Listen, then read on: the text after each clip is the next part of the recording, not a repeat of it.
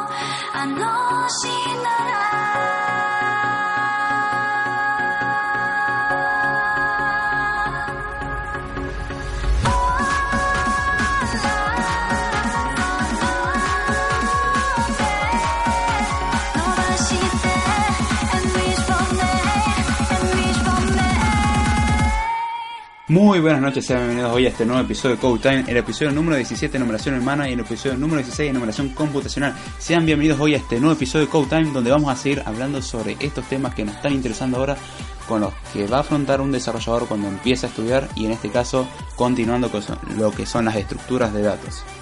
Pero antes de hacer y profundizar sobre el tema, vamos a saludar a los que están entrando acá en el chat y van a escuchar acá tanto el podcast en vivo. Y también vamos a agradecer a las personas que lo van a escuchar en diferido, porque la verdad, este podcast se lo debemos a la gente, porque esto está hecho para la gente y para que nos divirtamos, lo pasamos bien. Y si podemos entretenerlo y aprender algo en el proceso, muchísimo mejor. Así que saludamos acá a JJ Ponce o Bro, como le gusta decirle. Eh, ¿Cómo está, Che? ¿Todo bien? Saludamos acá a Oliver Torres, que dice, yo acá sin dormir esperando a ver si, si me destinan conocimiento. Ah, vamos a ver si se puede, vamos a tratar de por lo menos pasar algo de conocimiento. Y si no, bueno, por lo menos pasarlo bien, porque esa es la idea del podcast, pasarlo bien y aprender algo. Así que vamos a seguir con los temas que hoy nos interesan. En este caso, primero vamos a hacer un pequeño repaso de lo que vimos la semana pasada. En, sí, en la semana pasada y en podcasts anteriores estuvimos viendo lo que eran eh, las estructuras de datos desde el punto de vista que era una forma de agrupar información. Nosotros teníamos para guardar información en memoria, por ejemplo, variables simples como ser números enteros, números en punto flotante, cadenas de texto y ese tipo de estructuras. Pero llega un punto en que esas estructuras se quedan cortas y uno necesita más eh, más operaciones o poder realizar más cosas o tener más datos almacenados, cosa que un simple entero o una simple variable no puede almacenarlo. Hay veces que se requieren muchísimas variables para poder almacenar la información necesaria. Entonces, para simplificar esas cosas y poder trabajar con la información, se crean lo que son estructuras de datos. Estuvimos viendo en la semana pasada en particular lo que eran las estructuras de datos estáticas.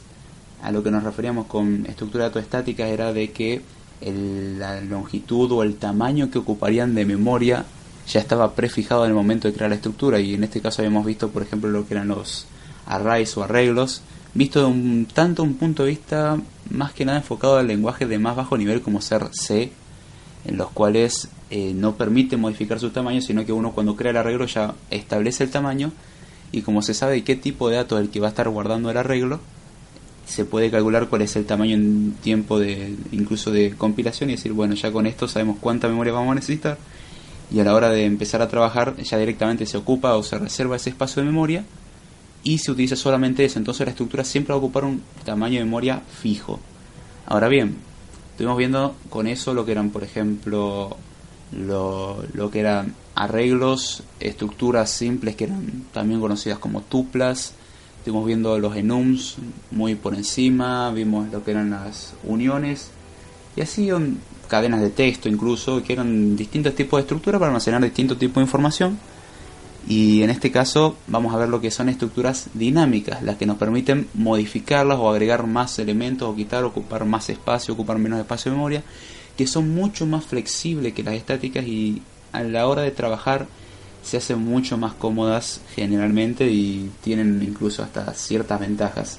Acá les saludamos acá a Damián Tijona que acabó de entrar del podcast de la barra B, donde entran dos y pagan tres. Hola Damián, ¿cómo estás? Saluda acá a David, lo saluda a Paul, le voy a mandar saludos a Paul ahora cuando venga.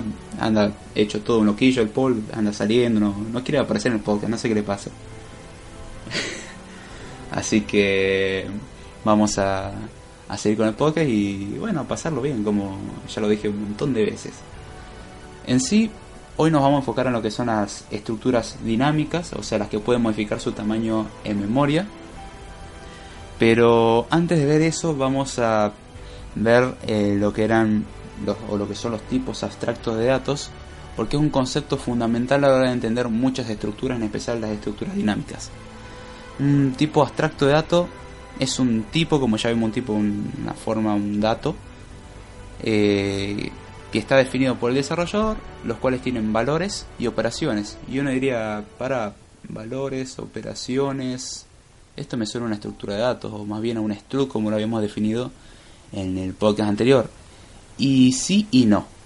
Lo que tiene de interesante el tipo abstracto de dato, como lo dice su nombre, es un tipo de dato, pero es abstracto, en el sentido de decir, sabemos qué tipo de valores puede almacenar o, una idea general de que, bueno, esto puede almacenar este tipo de información y qué operaciones se pueden realizar, pero no sabemos cómo lo hacemos. Sabemos qué se puede, pero no sabemos cómo. Entonces, una abstracción. acá, dice Damián Tiscornias, por eso no entra Paul, porque hablas de tipos. ah, chiqui, mala onda.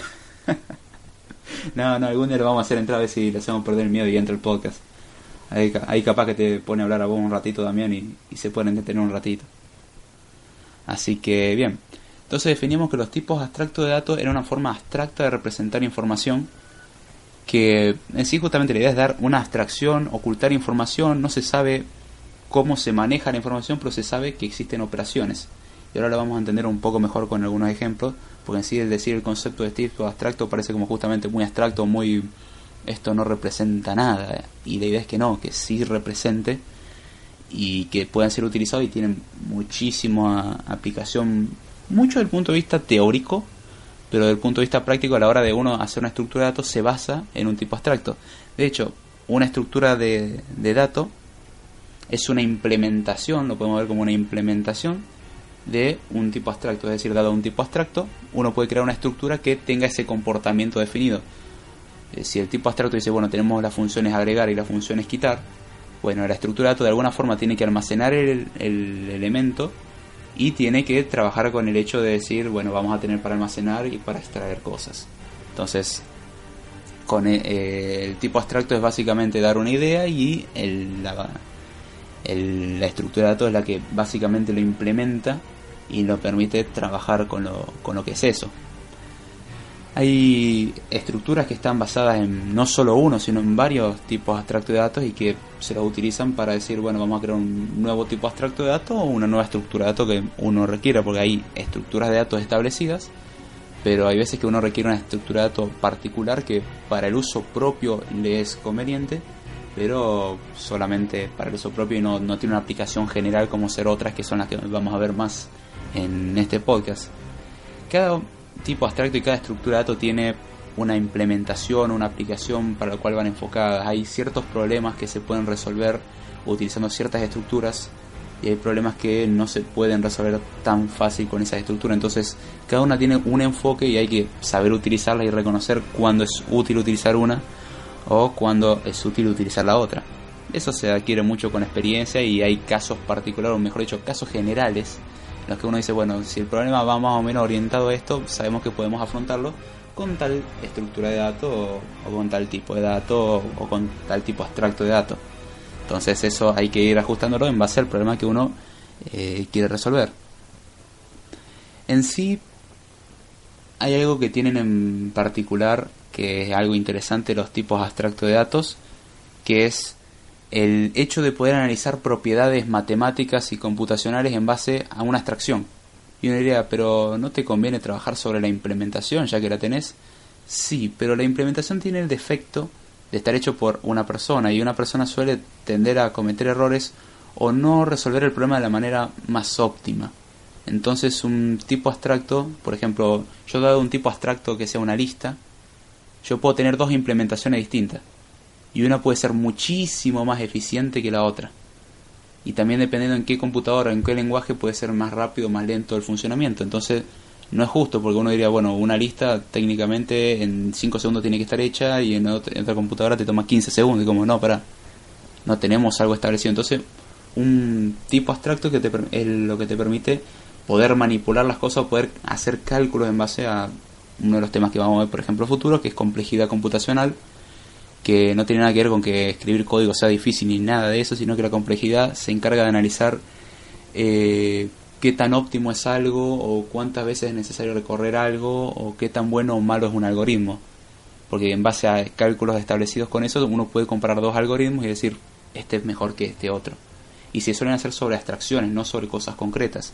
El tipo abstracto, como dijimos, es una cosa abstracta y nos permite hacer estos cálculos. Y uno diría, bueno, la estructura, por más de que vos me digas que una es más eficiente que otra, lo que sea, ¿por qué no lo hacemos el cálculo igual? El problema es que cuando uno crea una estructura de datos, a su vez la computadora internamente hace ciertas operaciones de memoria a la hora de crear la estructura, a la hora de modificar un valor, que a pesar de que uno diga, bueno, yo quiero que hagas estas operaciones, internamente hay ciertas operaciones que uno no sabe que ocurren, salvo que esté muy bien entrado de la arquitectura interna del procesador y del sistema operativo y todo eso, cosa que nadie va a hacer porque habría que hacerlo para cada computadora.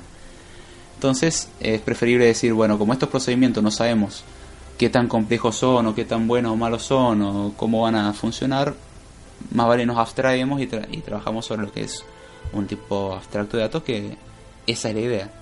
Ahora bien, ya hablamos mucho de tipo abstracto de datos, hablamos de estructura de datos, que es la implementación del tipo abstracto, es una forma de concretizar o volver en algo, por así decirlo, tangible o algo útil.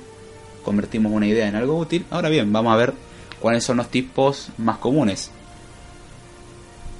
Sin antes saludar a Play, acá el Batman del chat, ese muchacho que no quiere decir su identidad, que tiene un excelente podcast de tecnología, noticias de anime, noticias de videojuegos. La verdad que está muy bueno el podcast, pásense por ahí, pues lo recomiendo. Así que por favor, Play, no pongas a trolear. ¿Cómo está, che? ¿Todo bien? Así que bueno, vamos a seguir. Nosotros dijimos que en este podcast íbamos a ver más que nada lo que eran los tipos abstractos de datos y lo que eran estructuras de datos.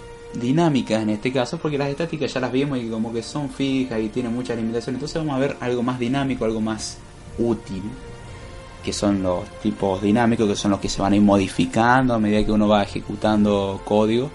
Pueden empezar ocupando un byte de memoria y pueden terminar ocupando 15 GB o viceversa, se van modificando, son mutables. Entonces, Aquí dice Play, este, qué bueno que me recordaste. qué malo. Ah, che. Bueno, entonces, teniendo las estructuras eh, dinámicas, ya, empezaron a, trolear en el chat. Acá piden ciertas canciones que no van a ocurrir nunca en este podcast, o por lo menos no en un futuro cercano. Así que vamos a tratar de formalizar un poquitito esto y, reírnos un poco, la verdad que los muchachos están movidos en el chat y, eso es agradable y estamos para eso, para divertirnos. Em, una de las tantas estructuras que nosotros vamos a trabajar, una que es muy útil, que es muy parecida de hecho a una que ya vimos, son las listas.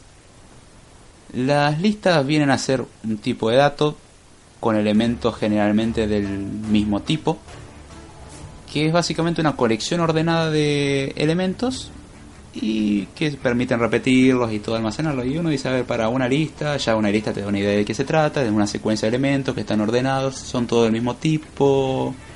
Esto me suena a arreglo. Un arreglo o un array, como lo habíamos visto, tiene la peculiaridad de, em, de tener todas estas características. Y uno diría, ¿y cuál es la diferencia entonces entre un arreglo y una lista? Acaba la cosa. La lista en sí es un tipo abstracto de datos, es una idea. Una lista es algo que tiene que permitir almacenar valores en forma de secuencia, que permite repetir los valores, que estén ordenados y que tenga algunas propiedades o que tenga algunas operaciones que se puedan realizar. Entonces, en base a, este tipo abstracto, se hacen distintas implementaciones.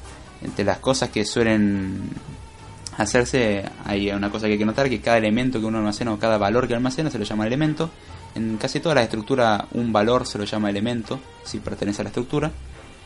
Y entre las operaciones que permite realizar son, por ejemplo, el cálculo de longitud de una lista. O sea, si una lista tiene tres elementos, la longitud es 3. El, recorrer la, la lista tienen establecido un orden, entonces uno puede acceder mediante ciertas formas de orden te permite, como ya dijimos, calcular la longitud, te permite recorrer los elementos, te permite agregar elementos, te permite acceder a elementos o eliminar elementos. Entonces acá tenemos algo que por ejemplo en los arreglos no teníamos. En los arreglos nosotros tenemos un tamaño fijo. Entonces a la hora de nosotros almacenar información dentro de un arreglo, cuando sabemos que tenemos la posición en base a índices del 0, el 1, el 2, el 3 hasta n-1, siendo n el tamaño del arreglo, pero acá tenemos la peculiaridad que una lista por defecto está vacía, no tiene nada, o sea, tiene cero elementos y nosotros podemos ir agregando elementos. Entonces, a medida que uno va agregando elementos, lo que pasa con la lista es que va mutando o se va o va cambiando y va teniendo más capacidad o almacena más elementos. Entonces, podemos partir con una lista de tamaño cero, que es el caso general, una nueva instancia es algo de tamaño cero y a medida que uno va ejecutando puede ir agregando elementos o puede ir eliminando. Entonces, por ejemplo, eso es algo que pasaba en un arreglo. Suponiendo que nosotros teníamos todos los elementos dentro de un arreglo y nosotros decíamos, bueno, en el índice 5 hay algo que no lo quiero tener más. Entonces tenemos el problema de decir, ¿cómo eliminamos un elemento del arreglo? Y no se puede. Con manejo de memoria sí, pero en general viendo prolija las cosas, no se puede hacer una modificación tan simple de eso. Y la lista viene a permitir decir, bueno, yo tengo tres elementos y quiero sacar el del medio, podés borrarlo y te quedan solamente los dos elementos de los extremos, el primero y el último, o el primero y el tercero, como lo querramos ver. Entonces, acá vemos algo que tiene mucha más flexibilidad que un arreglo y tiene prácticamente la misma función. Que esa es la idea. Ahora bien, hay distintos... Nosotros dijimos que esto era un tipo abstracto de datos, una lista de un tipo abstracto de datos que tiene todas estas operaciones y en sí nosotros podríamos el, querer decir, bueno, ¿y cómo lo hacemos? Ahí, ahí es donde empezamos con la estructura de todas las implementaciones. Una de las tantas implementaciones, por ejemplo, la más simple de todas, pero que no tiene todas las propiedades, era de usar un arreglo. Entonces, técnicamente un arreglo cumple con todas las propiedades, más o menos, y podés trabajar con eso, pero eh, no, no es la idea, no no es el caso óptimo en cierta, para ciertas operaciones no es óptimo. De hecho, ya a la hora de eliminar tenemos un problema. Después tenemos eh, otra que es utilizando una estructura que tenga un arreglo y un contador que vaya diciendo, bueno, el arreglo supongamos que lo creamos de un tamaño muy grande. Entonces ya tenemos algo de tamaño grande y decimos, bueno, sabemos que tiene tantos elementos. Entonces a la hora de decir eh, mi, mi, lista, quiero eh, agregar un elemento nuevo, lo único, que hace uno es agregar un elemento al final del arreglo en base a la posición que uno tiene guardada y dice, bueno, sumo uno esto, entonces tengo un elemento más. Entonces para calcular la longitud o la cantidad de elementos es, simple. Pero seguimos teniendo el problema que no podemos eliminar cosas. Entonces son implementaciones que tienen sus defectos. Son paliativos, pero no, no sirven de todo. Un tipo de listas que sirven para solucionar mucho este problema son las que se conocen como listas enlazadas. Una lista enlazada está compuesta por nodos, un nodo a su vez está compuesta por un valor y una referencia a otro nodo. Entonces, nuestra lista en realidad es un conjunto de nodos. El primer elemento de la lista tiene un nodo, es el nodo en sí. Y el nodo dice, bueno, yo tengo un valor, que es un número, una letra, lo que uno quiera almacenar en la lista en sí, y una referencia al siguiente elemento. Entonces con eso puede decir uno, bueno, el siguiente elemento es, y ahí decís este nodo. Entonces apuntás al segundo nodo. El segundo nodo tiene otro, otro valor y a su vez apunta a un tercer nodo. Y el tercer nodo tiene otro valor y a su vez apunta a un cuarto nodo. Y así podemos repetirlo hasta llegar al último nodo. Y uno dice, para, ¿y el último nodo a dónde apunta? A ningún lado. El último nodo se dice que no apunta a ningún lugar. Entonces ya con eso tendríamos una lista que sería como una cadena. Porque básicamente se tiene un valor y se dice, bueno, el siguiente es este. Y es básicamente como eh, tener una hilera de personas y decir, bueno, el siguiente, el que está adelante. En, en los arreglos no es necesario esto por el hecho de que están, son elementos contiguos. En cambio, una lista enlazada no necesariamente son contiguos. Pero tenés la ventaja de a la hora de eliminar un elemento, por ejemplo, lo que uno dice, bueno, en vez de apuntar al siguiente nodo, apunto al nodo que apunta al siguiente. Entonces, directamente haces un bypass o te saltas el, elemento y queda un nodo suelto que no, no lo usas nunca más. Y después tenés la nueva lista que tiene un elemento menos. Y es así de simple y ya con eso eh, viene a brindar un montón de ventajas. Y una de las alternativas a esta estructura son las listas doblemente enlazadas. ¿Y por qué se crearon las listas doblemente enlazadas? Por un problema que tienen las simplemente enlazadas o las enlazadas. La lista enlazada ya dijimos que tiene una referencia al siguiente nodo. Ahora, ¿qué pasa cuando uno quiere volver para atrás? Porque voy a decir, bueno, yo puedo empezar a recorrer el primero, segundo, tercero, cuarto. Che, ¿y si quiero ir para atrás? No podés, porque no tenés una referencia al anterior. La lista doblemente enlazada hace esto. Siempre tiene una referencia al siguiente y al anterior. Entonces, el primero apunta al segundo. El segundo apunta al siguiente y al anterior. O sea, el segundo apunta al primero y al tercero. El tercero apunta al cuarto y al, eh, y al segundo y así. Y ahí sí tenemos, por ejemplo, el primer nodo no, no apunta a ningún lugar, o sea, no tiene ningún predecesor. Y lo que es el último no tiene ningún sucesor. Entonces tendríamos ahí ya limitado lo que sería la lista y, y es un poco por ahí más complicado a la hora de decir, bueno, eliminar un elemento, pero eso se arregla en la implementación y ya tenemos la operación definida. Esas son distintas soluciones. Si vamos a los lenguajes de programación en particular, ya las brindan, ya no, uno no tiene que escribir estas cosas pues ya están hechas. Sea, las, existe en los lenguajes de programación una estructura que sea una lista y funciona como tal, que en la mayoría de los lenguajes de programación de hoy en día existe, entonces uno no tiene que implementar esto. Pero es bueno saber de que uno puede definirlo, porque a veces que una estructura ya existente no alcanza. Entonces tiene que definir una. Y se tiene que basar en algo. Entonces dijimos que teníamos las listas simplemente enlazadas, las doblemente enlazadas y existe otro caso que son las listas circulares, que en este caso es como una lista enlazada, simple o doble, no importa, pero que el último elemento en vez de no apuntar a nada, apunta al primero. Entonces es como un círculo. El primero, segundo, supongamos que tiene tres elementos, el primero apunta al segundo, el segundo apunta al tercero, el tercero, en vez de apuntar a nada, apunta al primero. Entonces es un circulito. Que sirven, por ejemplo, para resolver tareas que son cíclicas y para repetir con más facilidad se usan, listas circulares. Entonces vas recorriendo la lista todo el tiempo y básicamente es dar vuelta en el círculo y repetir sobre todos los elementos todo el tiempo. Son distintas implementaciones que hay son distintas estructuras de datos en base al tipo abstracto de datos lista.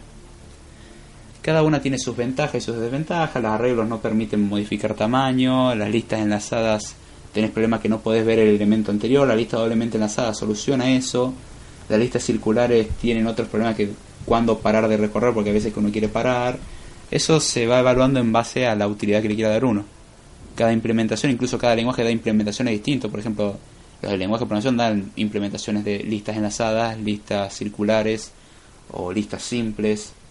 Y entonces eh, uno como desarrollador tiene la tarea de elegir cuál es la que le corresponde o cuál se adecua más para la tarea. Eso se va ajustando, como ya dije, con el tiempo con cuestiones de práctica y ciertas ideas de, bueno, esto se usa generalmente para estos casos, o para trabajar con mapas es mejor trabajar con grafos, para trabajar con archivos es mejor trabajar con árboles y así y tenés distintas estructuras. La lista es buena para enumeraciones de cosas o justamente una lista, como dice su nombre, para tener un listado de cosas.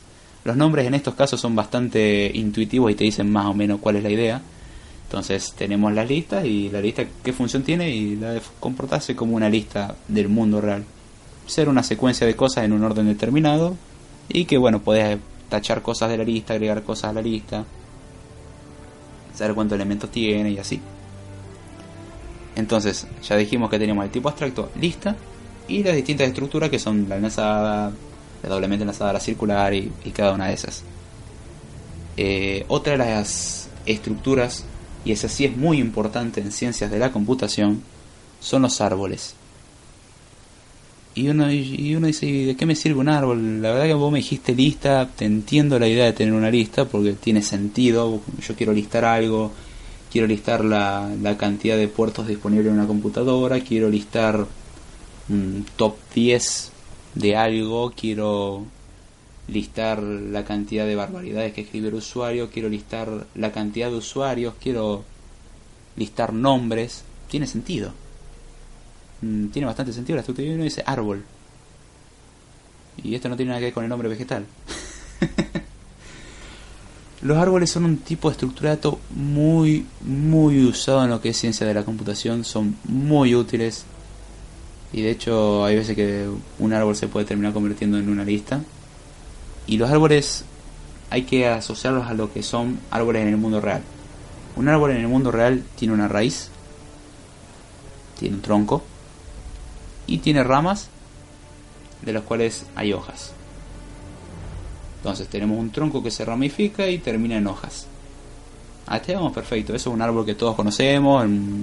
Salvo que uno no viva en un mundo muy natural que digamos. Generalmente al menos algún árbol tiene que conocer y decir, bueno, esto es un árbol, tengo una idea de lo que es. Una idea general. Ahora bien, los árboles son un tipo de, de dato que tiene una colección de valores, que es lo que nosotros queremos, que se organizan jerárquicamente. Similar a un árbol. La jerarquía máxima en un árbol comienza por la raíz. Y a medida que se va ramificando, podemos ver cómo hay divisiones. Entonces podemos evaluarlo, por ejemplo, por la altura en la que está. O por la ramificación que está, o el grosor de la rama, o el grosor del tronco, como sea. Pero la idea de los árboles es implementar datos que tienen que ser jerárquicos. Y uno diría, ¿y qué, qué dato es jerárquico? No, no te entiendo. Un sistema de archivos, por ejemplo, es jerárquico. Nosotros tenemos una carpeta principal, de las cuales hay subcarpetas, y dentro de cada subcarpeta hay más carpetas, y finalmente llegamos al final y tenemos archivos. Entonces, es una forma jerárquica. Una carpeta está contenida dentro de otra, dentro de otra, dentro de otra, dentro de otra, hasta llegar a la carpeta principal. Los árboles, por ejemplo, vienen a dar ese concepto. Tienen muchísimas utilidades en sí. Uno de los tantos es, por ejemplo, ese de marcar jerarquías. Se utilizan para análisis de, datos y para comportamiento automatizado. Y de hecho podemos ver el comportamiento o el flujo de un programa cuando hay un if. Un if else que decir, bueno, si pasa esto, hace esto y si no, hace esto otro. Ahí vemos cómo se divide en dos el flujo. Si haces una cosa se va para un lado el comportamiento y si, elegís la otra rama se va para el otro. Entonces ahí tenemos una ramificación y ya tenemos una división. Esas son otras las eh, cosas que tienen los, los árboles que sirven para representar muchísimas cosas. A cada valor que contiene se le llama elemento, es igual que una lista y en la mayoría de las estructuras. Se le utiliza mucho el concepto de árbol en lo que es una teoría matemática llamada teoría de grafos. Es una teoría bastante interesante y uno dice, ay, qué lindo matemática, qué horrible, eso no sirve para nada.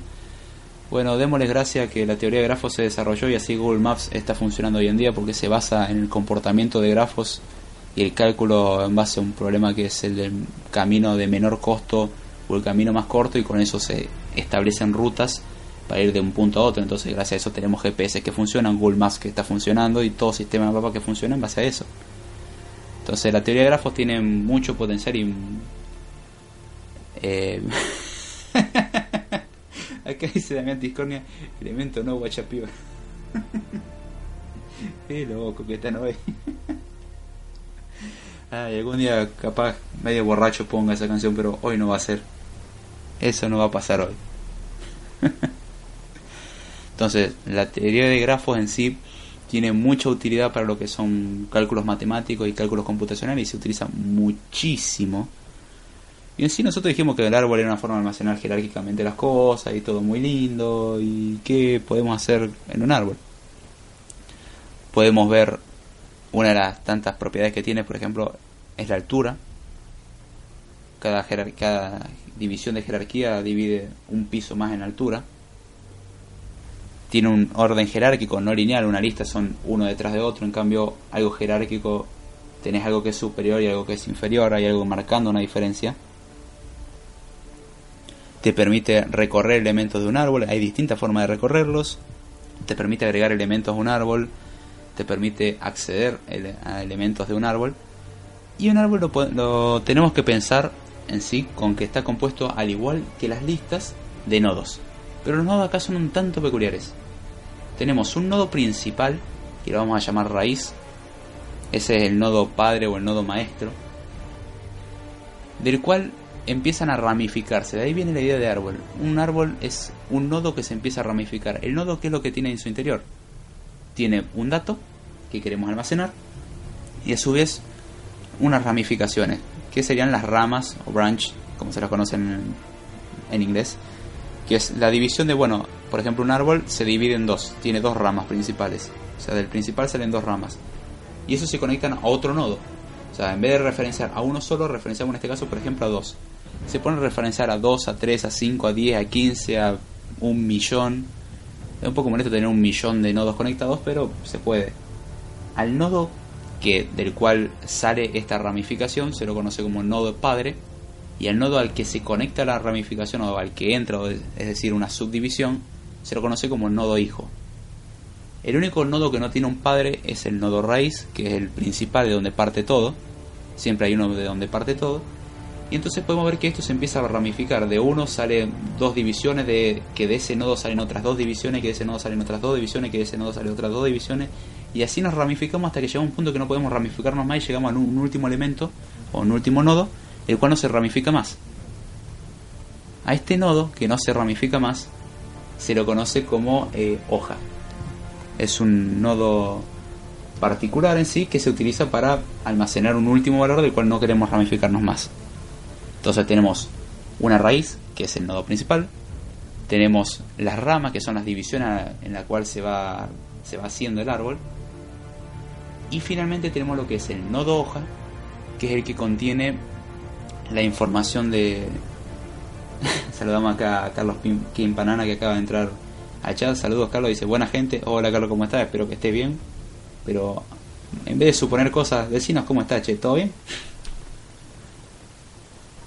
No, no pasa nada, dice, sorry, me demoré en entrar. No, no pasa nada. Acá estamos para, para hablar y pasarlo lindo, así que no, no te hagas problema. Mientras que esté, está todo lindo. Después pasa que. Después pasa que te cobramos en caja, no hay problema. Ah, no, para esto no la barra, no, no te cobramos nada, olvídate. Entonces, como dijimos, los árboles tienen eh, un nodo raíz, ramificaciones, tenemos los nodos hoja, que son donde ya no nos ramificamos más, que básicamente es la idea de un árbol, o sea, son muchas ideas que son similares a lo que son en la realidad. Entonces tenemos ya lo que es el árbol con todas sus ramificaciones, a los árboles también tienen su categorización, por ejemplo, se los categoriza por la cantidad máxima de hijos que puede tener un nodo. Por ejemplo, un árbol que todos los nodos a lo sumo tienen dos hijos, se lo conoce como árbol binario o árbol dos ario. No tiene nada que ver con Hitler ni nada de esto, eso ya lo vengo avisando. Por ejemplo, un árbol que todos los nodos tienen a lo sumo tres hijos, es un árbol ternario si todo nodo tiene a lo sumo cuatro hijos, son cuaternarios. Si por ejemplo tiene n hijos, siendo n cualquier número, tenemos un árbol n-ario. Es decir, si tiene 17, bueno, es un árbol 17-ario. O sea, cada nodo tiene a lo sumo 17 hijos. Y así podemos tener árboles que eh, se subdividen y se subdividen y se subdividen así. Tenemos, por ejemplo, puedes tener un árbol que sea mil ario, que son mil nodos, no sé para qué lo querrías, pero como poder se puede. Acá saludamos a Diego Villavicencio que acabó de entrar, que dice, recién terminó mi directo y vine por acá. Muy bien, Diego, che, ¿cómo estás? ¿Todo bien? Espero que sí, pero responder acá en el chat y, después vamos a pasarnos a escuchar el podcast. Disculpa, no pudimos estar. Pero... Así que pasarlo lindo acá en el podcast, que para eso estábamos. Entonces teníamos estos árboles que se los categorizaban por la cantidad de...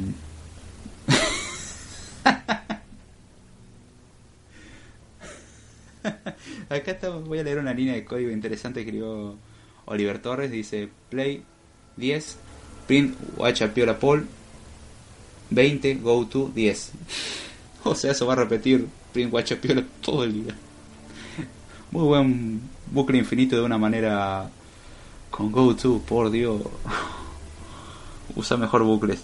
No es por nada, usa bucles. Vos sabés que es mejor.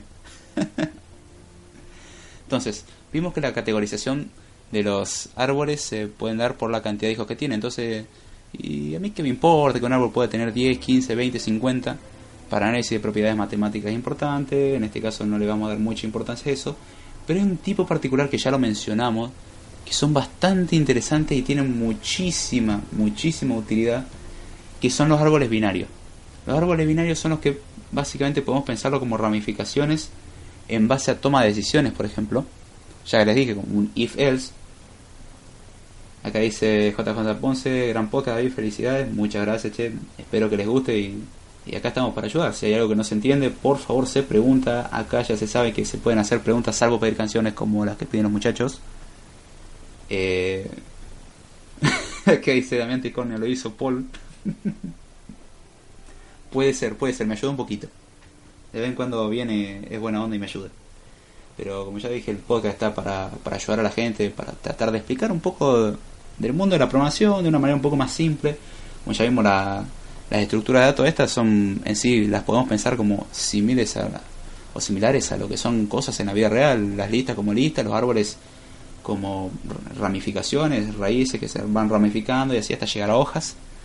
Que esa es la idea de, de un árbol. Y acá siguiendo con el tema, habíamos dicho de que los eh, árboles binarios eran muy importantes. ¿Por qué? Porque permiten, por ejemplo, representar toma de decisiones. Cuando uno toma decisiones, generalmente son binarias las decisiones, decir sí o no. Algo está prendido o apagado. Entonces, a la hora de tomar ese tipo de decisiones, tener árboles binarios ayuda mucho. Incluso, por ejemplo, a la hora de eh, sistemas de inteligencia artificial, se utilizan mucho lo que son árboles de toma de decisiones, que son árboles que justamente hacen esto. Por ejemplo, el... Ah, no me acuerdo el nombre de este juego. A ver si me hacen acordar el juego en el cual vos tenías un personaje el cual te iba preguntando cosas y vos se la ibas respondiendo y este personaje tenía que eh, adivinar qué era lo que vos estabas pensando.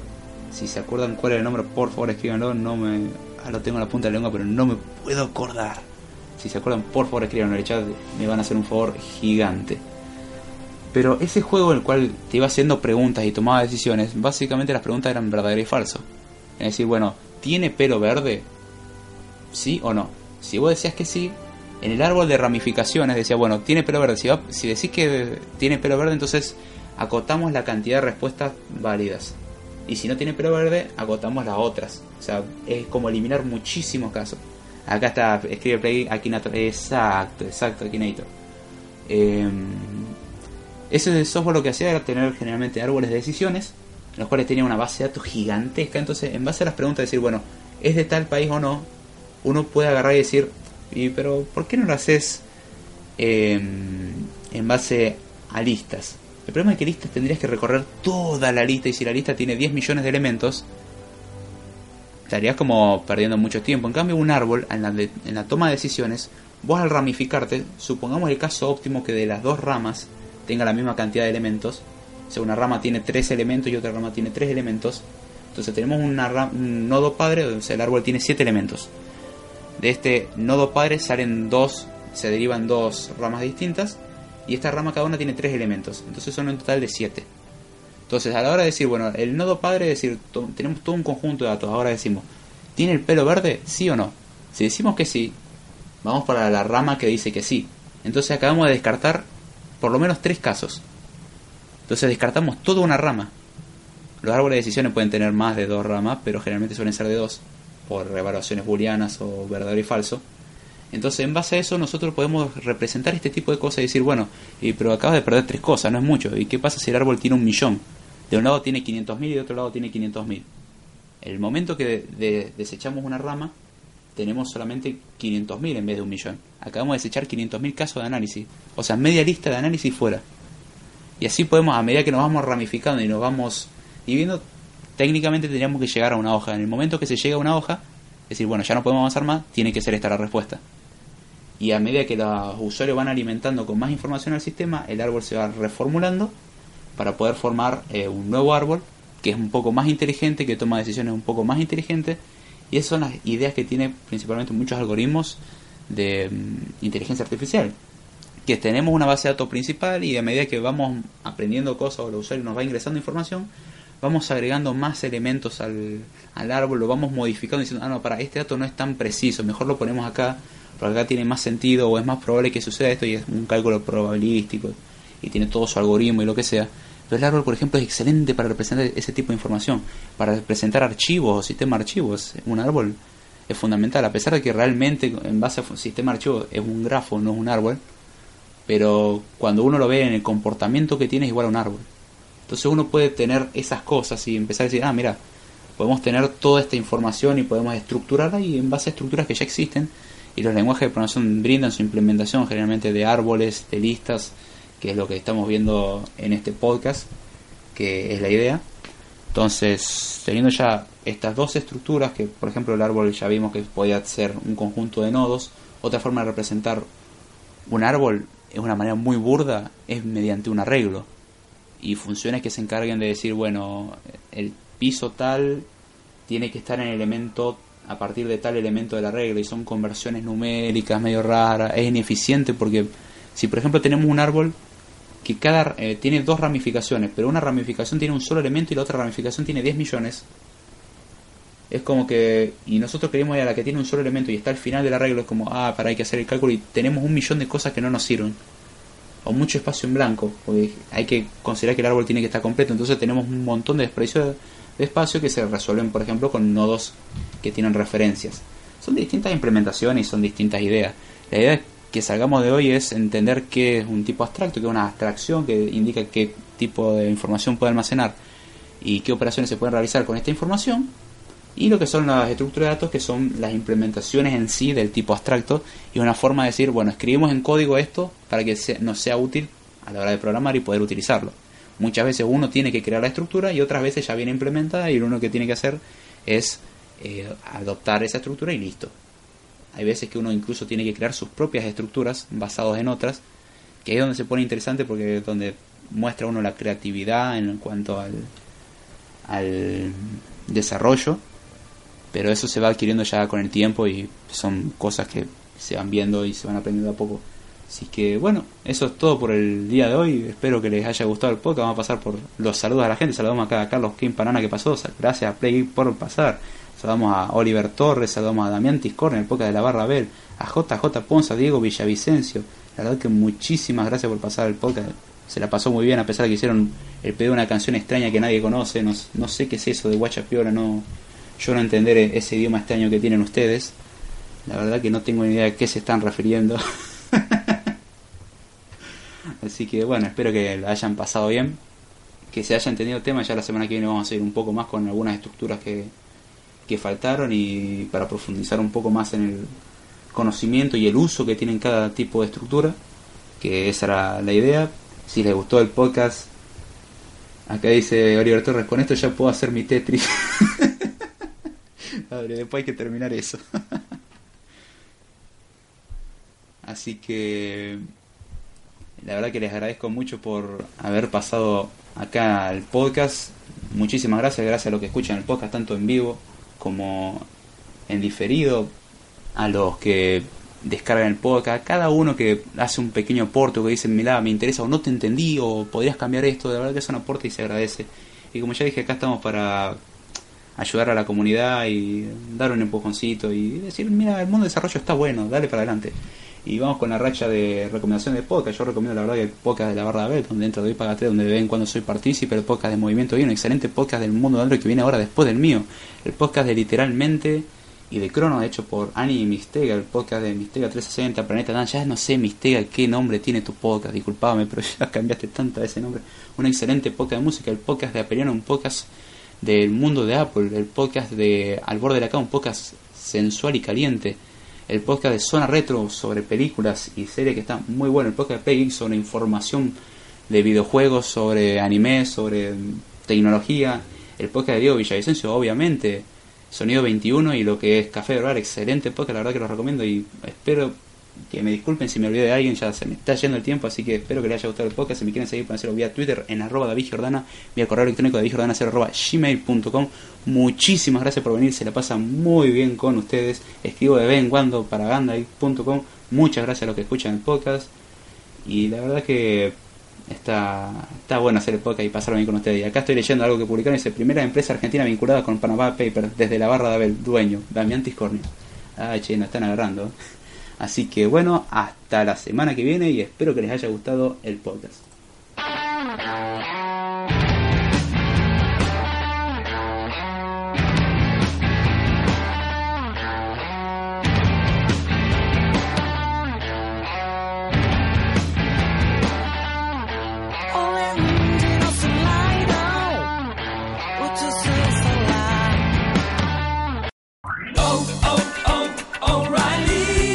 ¿Necesitas ayuda? En O'Reilly Auto Parts te ayudamos. ¿Necesitas algún consejo? Te aconsejamos. Nuestros profesionales en autopartes están siempre disponibles para ayudarte a encontrar lo que necesites. Excelente servicio al cliente es solo una de las ventajas que ofrece O'Reilly Auto Parts. Los profesionales en autopartes. Oh, oh, oh, O'Reilly Auto Parts.